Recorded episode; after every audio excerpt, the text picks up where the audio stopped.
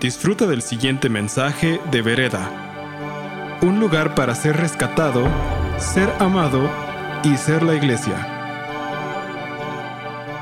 Todos vivimos eh, en este mundo y en este mundo hay pérdida. Hay momentos en los que pierdes cosas y se manifiesta eh, de muchas maneras y se vive en todos los niveles, ¿no? Puede ser a través de la pérdida de un trabajo, ¿no? Estás eh, en un trabajo bien y de repente ya no, de repente ya no tienes trabajo y pasas por este lugar decepcionante, ¿no? Que se llama pérdida. Puede ser que tú estás en una relación, ¿no? Y muchas veces eh, digo, ¿qué, ¿qué más decir que un divorcio? Un divorcio es un lugar desolado, en donde pasas por un momento triste, donde hay un corazón roto. Eh, pero aun cuando no llega eso, tal vez estás con una persona, inicias una relación, todo va bien, tienes tus esperanzas, tus expectativas puestas en eso y de repente no sale, de repente no funciona, de repente no es lo que esperabas, ¿no? Y por alguna razón te encuentras otra vez en este lugar solo y estás lidiando con una pérdida en tu vida, ¿no?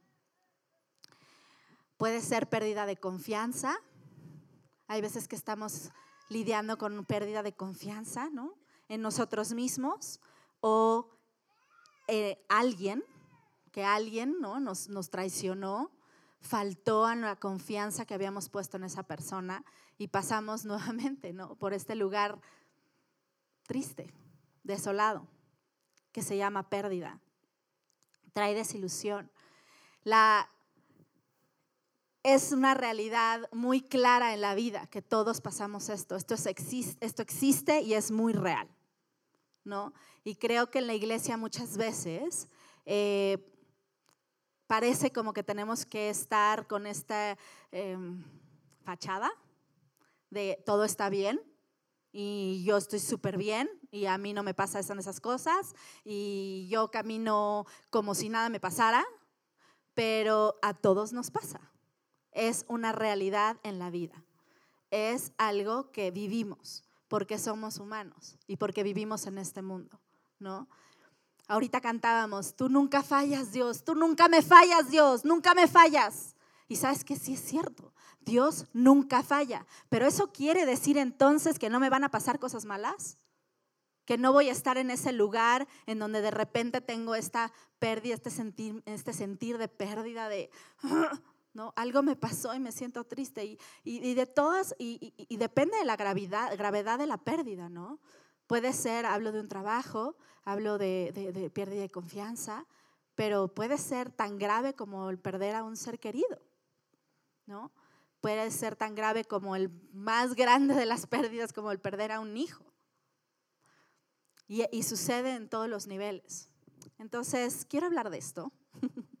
y sé que esto es, un, e, es una palabra de ánimo y de consuelo para todos ustedes. Y sé, Rodol decía una palabra eh, hace unos domingos que le tocó hablar a él y, y, él es, ha sido algo que, ha estado Dios poniendo en nuestro corazón constantemente.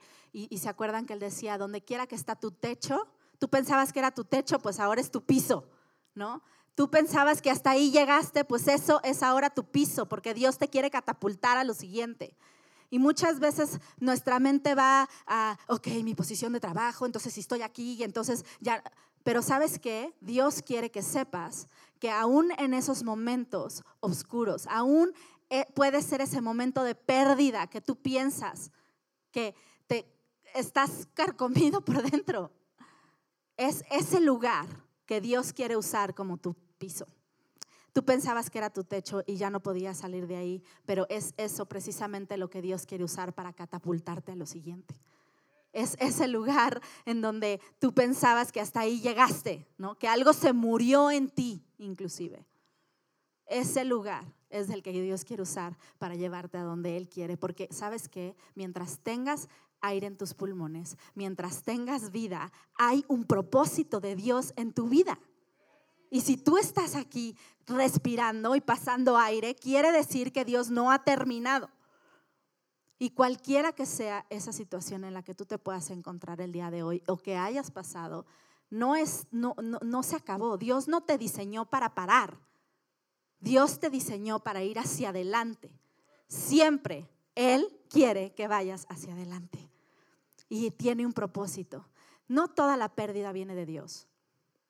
¿no? Y eh, eh, digo, este, mm, Isra nos compartió como, digo, hay algunas historias en el, en el Antiguo Testamento donde claramente dice, y Dios le trajo, algo así como, uh, en ese caso era a Jacob, ¿eh? Job, no, Jacob, ustedes sí se acuerdan, estaban poniendo atención.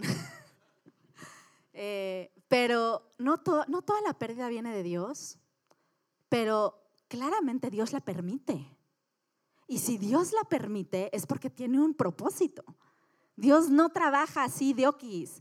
Dios no permite cosas nada más porque sí para lastimar. Dios es bueno. Dios es fiel. Dios es compasivo. Eso no cambia. Y si Él lo permite, es porque hay un propósito detrás de eso. Vamos a orar. Acompáñame a orar esta mañana. Señor, gracias. Gracias por tu presencia en este lugar que es tan clara y tangible para nosotros, Señor.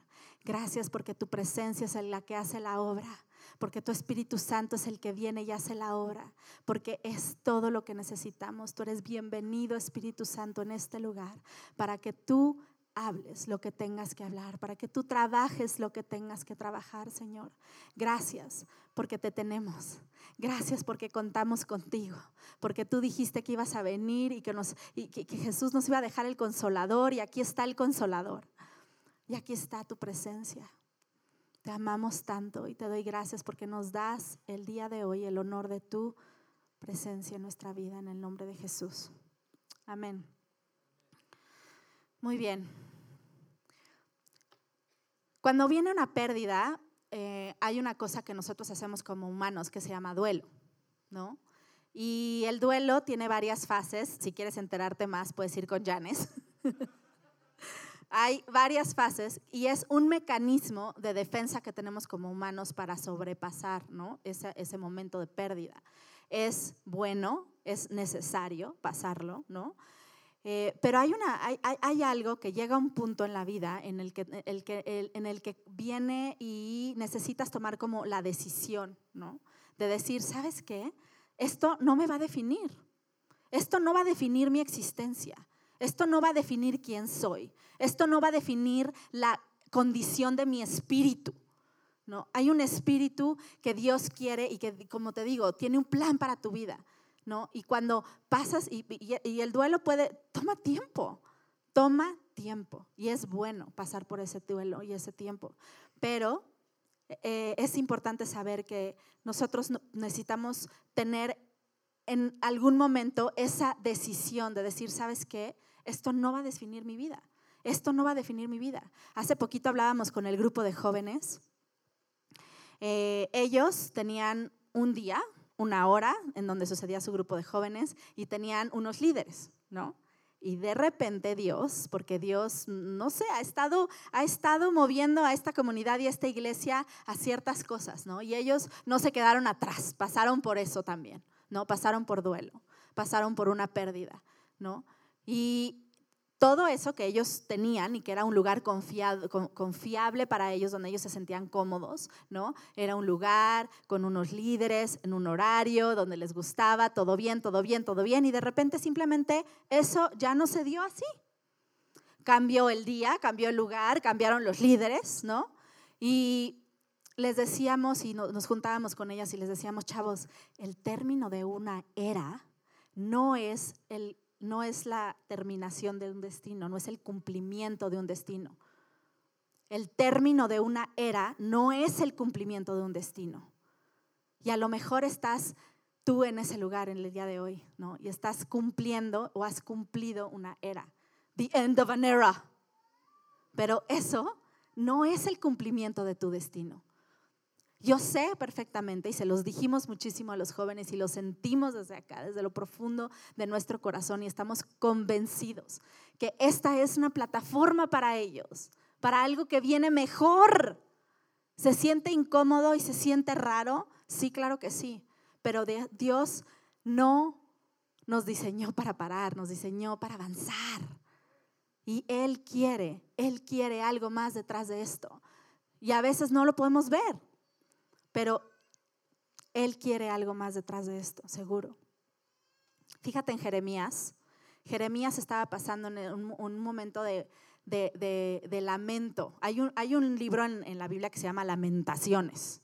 O sea, más claro de que es un lamento, es literal un lamento acerca de una pérdida. Y están ahí en Jeremías. Jeremías está en un lugar de pérdida, ¿no? En donde perdió sus sueños, donde perdió su futuro. El templo estaba en ruinas y él está triste, está en, un lugar de lamento. Pero fíjate la conclusión a la que llega. Vamos a Lamentaciones 3, 22 al 24. Déjame encontrar. Es la primera vez que me tengo que subir con mis lentes.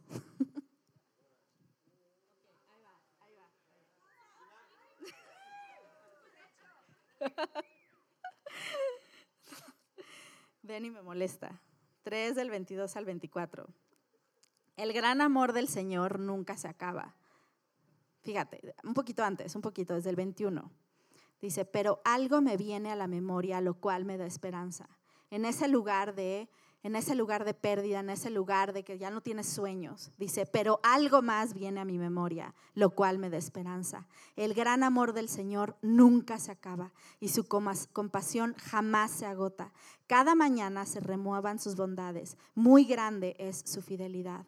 Por tanto digo, el Señor es todo lo que tengo, en Él esperaré. Esa es la conclusión a la que llega. Como dice Rodolfo, se trabaja, se trabaja él mismo.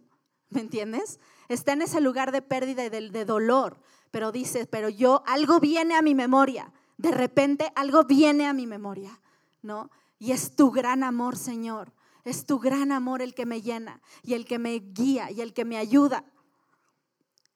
Y declara, en Él esperaré, el Señor es todo lo que tengo, el Señor es todo lo que tengo, en Él esperaré. Fíjate, Jesús, Jesús murió en una cruz. Tú sabes el nivel de dolor y de pérdida que él estaba experimentando y los que estaban alrededor de él. inigualable, ¿no? Sin embargo, él sabía, tanto era ese dolor y ese, él sabía lo que le iba a pasar, él sabía dónde iba, pero ¿sabes qué? Él aún así dijo, ¿sabes? Si pudiera pasar de mí esta copa, le pedí al Padre eso. Si puede pasar de mí esto, por favor. Él sabía qué tan duro era y los que estaban alrededor de él estaban pasando ese mismo dolor, ese duelo. Pero él sabía que en la pérdida, en ese dolor, en esa muerte, venía el poder de la resurrección. El poder de la resurrección, el mismo poder que levantó a Cristo de los muertos, está en ti. Está en ti. Él sabía que después de todo ese dolor venía el poder de la resurrección. En la pérdida hay poder. En la pérdida hay poder. Hay un poder que se quiere manifestar a través. Ahí es donde te paras para que puedas encontrar esa gloria. En la vida hay estaciones, ¿no? Ustedes saben primavera, verano, otoño, invierno en lo natural, en el mundo, en los árboles, etc. Y es e, e, estás, estás en, el, en, el, otoño, ¿no? En el otoño es cuando es como, como cuando se pierden las hojas, ¿no? Cuando hay como una, es bonito, es precioso. A mí me gusta ver las hojas, ¿no? Como están cayendo de los árboles en esos, en esos colores divinos. En, algunos países todos hemos visto fotos cómo se, cómo se caen esas hojas. Y es un, es un momento de pérdida, ¿sabes? Llega el invierno. Llega el invierno y se ve todo como estéril, ¿no? Se ve todo como que ya no hay nada, se ve, se ve, se ve sin vida. Ya parece que no hay vida. Pero en lo profundo, los árboles es cuando están tomando su fuerza. Las raíces es cuando están trabajando más que nunca. Nosotros no lo podemos ver, Pero esas raíces es cuando más están trabajando, es cuando más están yendo a lo profundo, es cuando más están yendo a ese lugar en donde pueden succionar los nutrientes para poder entonces llegar al florecimiento de la primavera, a donde puedan empujar los frutos, a donde puedan empujar esa belleza. Cuando es ese invierno en tu vida, tú puedes encontrar esas profundidades de Dios que no puedes encontrar en la primavera. Es ese momento en donde tu espíritu se va a lo profundo de Dios y puede entonces recoger eso de Dios, que no necesariamente está tan disponible, siempre está disponible, Dios siempre está disponible, pero tú, en tu temporada, ¿no? Estás en la primavera con la, como la caperucita, ¿no? Con tu canasta. Estás feliz, ¿no? Y el gozo viene fácil, como decía Benny el domingo pasado. En épocas de victoria, en épocas de alegría, en épocas de sol, eh, viene fácil. Pero ese gozo se puede experimentar en momentos no fáciles, en momentos no precisamente de gozo. Ese es todo el punto, vereda. El gozo se puede experimentar en momentos complicados, difíciles, porque la vida está compuesta de todo ese conjunto de lugares y de momentos. Y Dios quiere decirte que Él está presente en todas esas temporadas y en todos esos lugares. A veces se siente raro, ¿sabes? Eh, cuando es invierno aquí y estamos todos helados, ¿no? Y de repente te manda un, un, chat tu amigo que está en la costa de Australia, ¿no? En donde es verano. Y está ahí surfeando y el calor, ¿no? Y delicioso. Y tú aquí así de, ¿no? A veces es complicado cuando tú estás en invierno y alguien más está en primavera. Y de repente tú ves que otro más está alegre y tú no. Y tú estás en este, en este hoyo, pasando por esta cosa. ¿Sabes? Como comunidad necesitamos trabajar en nuestra compasión, en nuestra compasión por, por las personas que están pasando por momentos difíciles, ¿no? Y ver a los demás alegrarse no es fácil. No es fácil en esos momentos en los que tú estás pasando por un mal lugar. ¿Y sabes qué es lo que el diablo le fascinaría? Hay un enemigo, ¿no? Hay un enemigo en este mundo.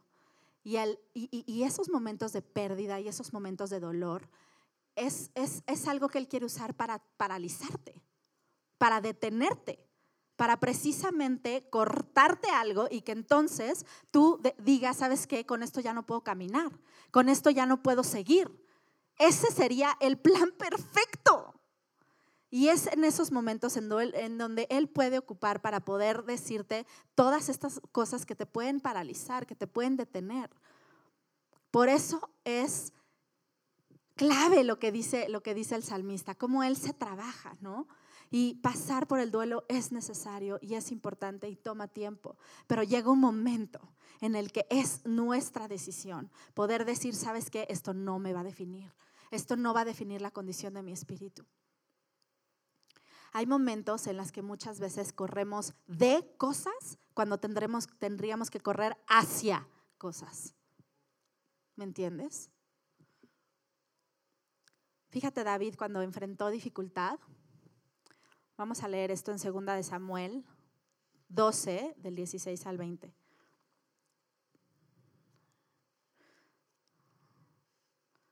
Ay, Mike, ¿lo tienes ahí? Ay, no, perdón, Abner. Ah, mira, ahí está. David se puso a rogar a Dios por él. ayunaba y pasaba las noches tirado en el suelo. ¿Por qué? ¿Sabes por qué? Porque se le murió un hijo. Los ancianos de su corte iban a verlo y le rogaban que se levantara, pero él se resistía y aún se negaba a comer con ellos. Estaba en un duelo. Quien ha pasado por un duelo y se le ha muerto a alguien, sabes que no te dan ganas ni de comer. Siete días después el niño murió. Los oficiales de David tenían miedo de darle la noticia, pues decían, si cuando el niño estaba vivo le hablábamos al rey y no nos hacía caso, qué locura nos hará ahora si le decimos que el niño ha muerto. Pero David, al ver que esos oficiales estaban cuchicheando, se dio cuenta de lo que había pasado y les preguntó, ¿ha muerto el niño? Sí, ha muerto, le respondieron, sí, ha muerto. ¿Y ahora qué va a pasar con David? Entonces David se levantó del suelo y enseguida se bañó y se perfumó. Luego se vistió y fue a la casa del Señor para adorar. Después regresó al palacio, pidió que le sirvieran alimentos y comió. ¿Te das cuenta? David estaba en un claro duelo. ¿Qué? En un claro duelo. Se le acababa de morir un hijo, no quería ni comer. Los oficiales tenían miedo de decirle que se le había muerto su hijito. Pero llegó un punto en el que él se paró, corrió a la casa de Dios, adoró y comió. Hay veces cuando estamos pasando, yo he notado, yo he notado que cuando la gente empieza a pasar por una temporada de duelo, lo que hace es irse de la casa de Dios. Y camina y se envuelve en ese duelo y, eh, y no, ya no quiere, ya no quiere regresar. Porque hay veces que, que, da vergüenza, que da pena eh, que sepan que estoy pasando por esto. A lo mejor es una, digo, y, y en situaciones como por ejemplo una pérdida financiera, a veces eso es como, ¿no? estoy en bancarrota, ¿no? Y ahora yo no quiero que nadie se dé cuenta y, piensan que están hablando de ti. Y, hay otros que están en primavera y tú no. Y, y, se alejan, se van de la casa de Dios. Pues ¿sabes qué hizo David? Él fue hacia. Él fue hacia la casa de Dios. Se acercó. Yo he notado que muchas veces es el momento en que la gente se aleja, se va y ya no viene. Y no, eh, es en este lugar, en un lugar lleno de alabanza, en un lugar lleno de fe, en un lugar en donde te van a hablar cosas de fe, cosas de Dios, en donde va a haber una comunidad que te ama, va a haber una comunidad que puede orar por ti. Es en ese lugar en donde hay restauración y hay poder. Y el diablo quiere alejarte de eso, quiere que te creas que tú no, no eh, te debes de tener pena y te debes de esconder y estás mejor ahí con tu Netflix y tus chocolates y, tu obscuridad y tu cortina y estás bien y te lo mereces. Y sabes qué, hazlo, hazlo por un día o dos o el tiempo que, ¿no? Pero llega un día en que te levantas, te vistes, te perfumas y te vas a la casa de Dios, porque ahí está el lugar de la fe. Eso alimenta tu alma, eso construye tu alma. Yo quiero que seamos una comunidad en donde abracemos a las personas que están pasando por un lugar difícil.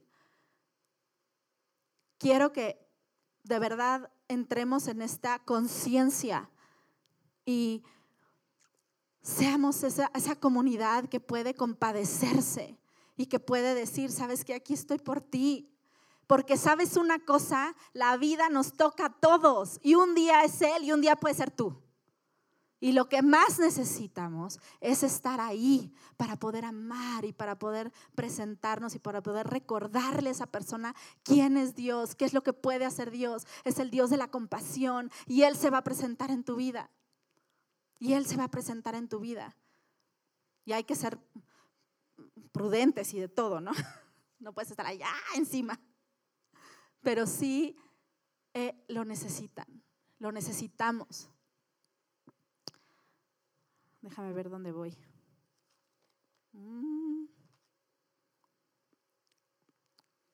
Hay, dos salmos que quiero leer que me encanta también. El Salmo 23, 6. Salmo 23, 6. En este tema de David, que creo que es un ejemplo precioso. ¿Lo tienes ahí, Abner, o lo busco? ¿Me entiendes? Si ustedes trajeran su Biblia así de hojas, entenderían mejor. ¿Ya? Ahí está. La bondad y el amor me seguirán todos los días de mi vida y en la casa del Señor habitaré para siempre. Habitar en la casa de Dios es bueno, es cosa buena, ¿verdad? Venir aquí y escuchar la palabra y escuchar las alabanzas y estar alrededor de comunidad es bueno. Salmo 27.4, fíjate lo que dice. A ver quién lo encuentra primero, Abner. ¿Ya? Eh, una sola cosa le pido al Señor y es lo único que persigo. Habitar en la casa del Señor todos los días de mi vida para contemplar la hermosura del Señor y recrearme en su templo. Una sola cosa le pido, que pueda estar yo en la casa del Señor. Sabes, cuando estaba eh, Rodel y yo, mm, eh, tardamos, nos casamos y tardamos como seis años en tener bebés. Eh, no podíamos embarazarnos.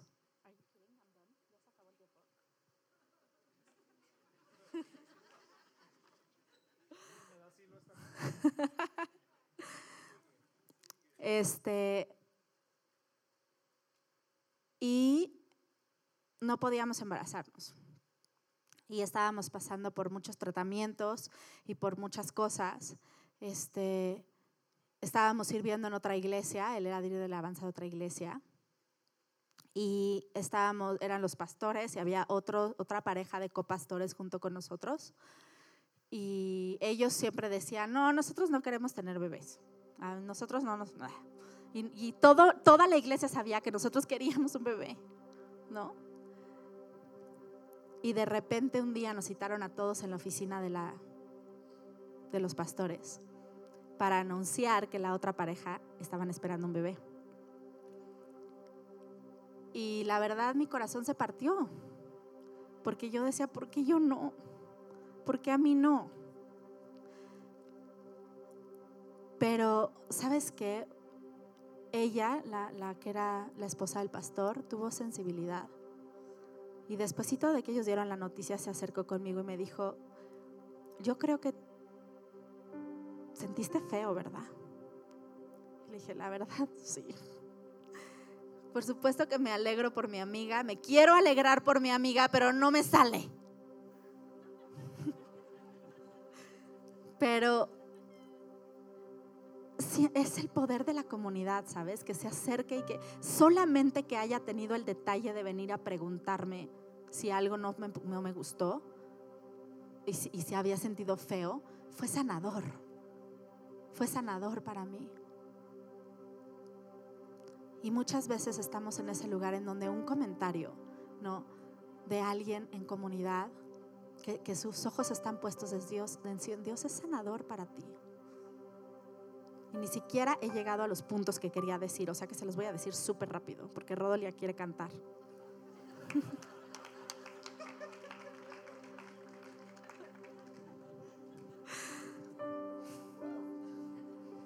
Pero fíjate muy bien, a través del duelo y de la pérdida, punto número uno, tú puedes encontrar a Dios.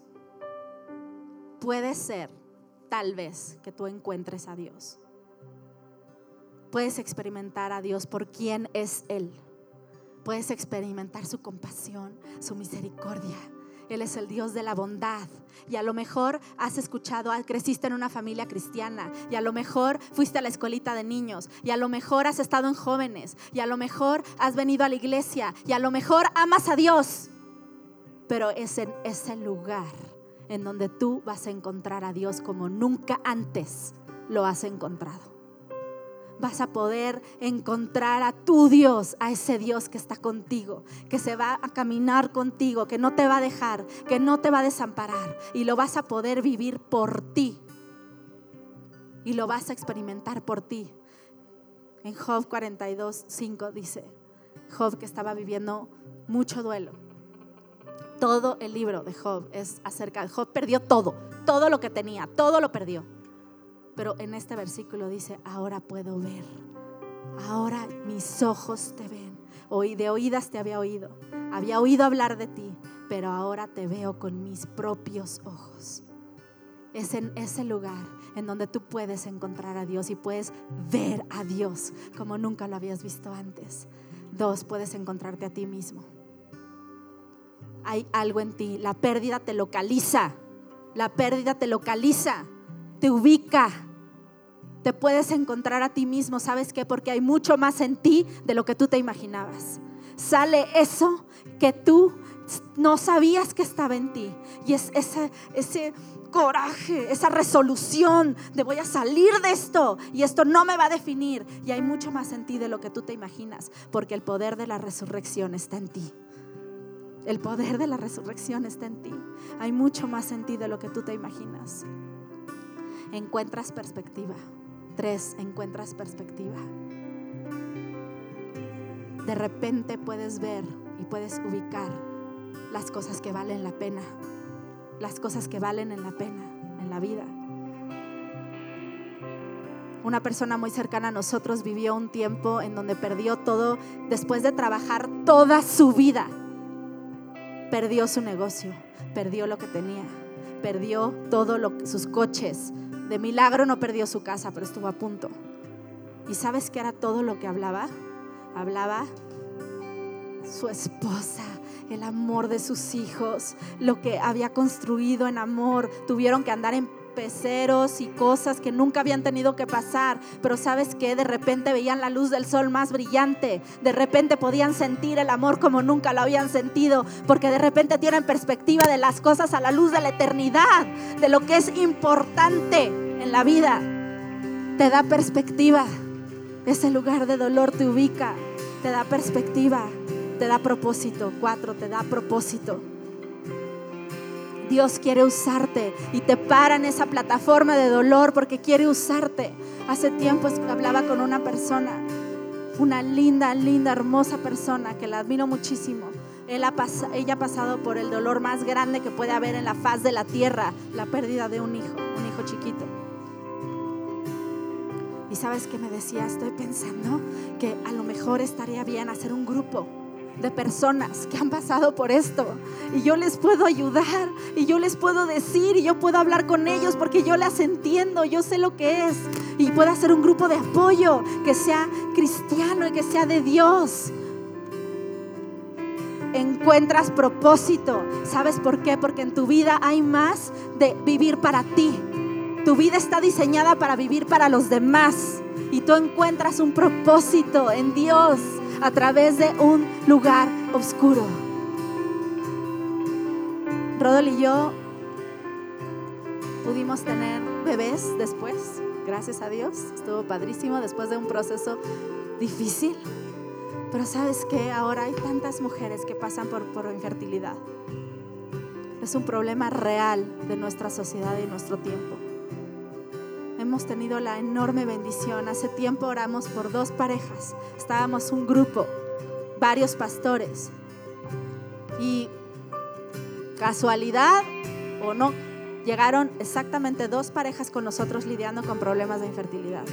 Oramos por las dos parejas. Al poco tiempo nos enteramos que estaban embarazados las dos. Gloria a Dios. Pero sabes que es el poder del testimonio. Si Dios lo pudo hacer por mí, lo puede hacer por ti. Y si Dios lo hizo para mí, lo puede hacer para ti. Y yo no sé, yo no sé cuál sea tu situación el día de hoy. Yo no sé cuál sea tu situación el día de hoy. Pero si tú estás pasando por un momento de pérdida, o si tú has pasado por ese momento y quieres un toque de Dios en esta mañana, quiero que te pongas de pie en esta mañana. Vamos a ponernos todos de pie en esta mañana. Dios es bueno. Dios está aquí. Aquí está su presencia. Y Él quiere decirte que no ha terminado, que no ha terminado contigo, que su propósito sigue, que va hacia adelante, que Él quiere usar lo que está pasando él quiere estar ahí contigo y quiere llevarte a nuevos niveles que tú no sabías que estaban ahí. Él quiere que te encuentres con Él. Él quiere que te encuentres a ti mismo como nunca. Él te quiere dar perspectiva. Él quiere darte propósito. Él no ha terminado. Él no ha terminado.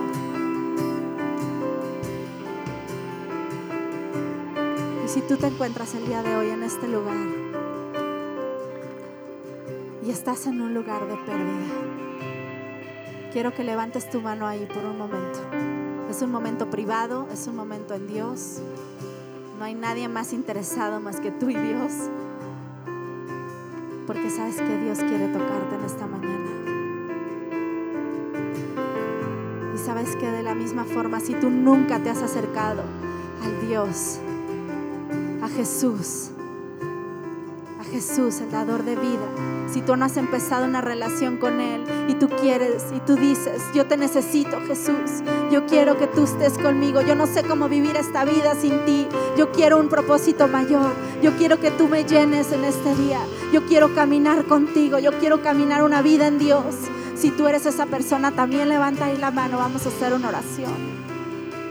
Señor, en el nombre de Jesús, yo te pido que tú vengas con tu paz tú vengas con esa paz que sobrepasa todo entendimiento.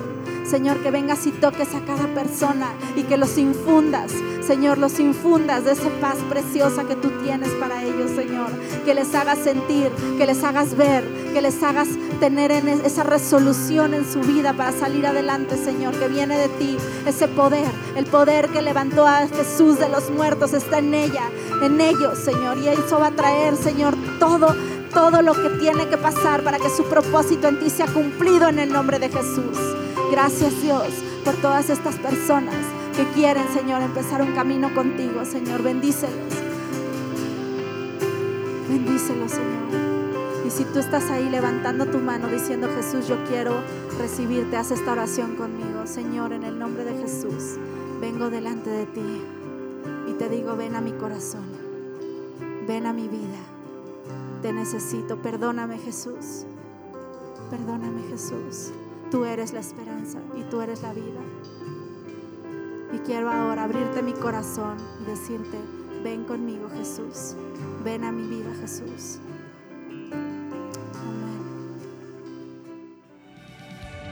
Gracias por escuchar este mensaje de Vereda. Esperamos que haya sido de impacto para tu vida. Para más mensajes como este, visita vereda.mx.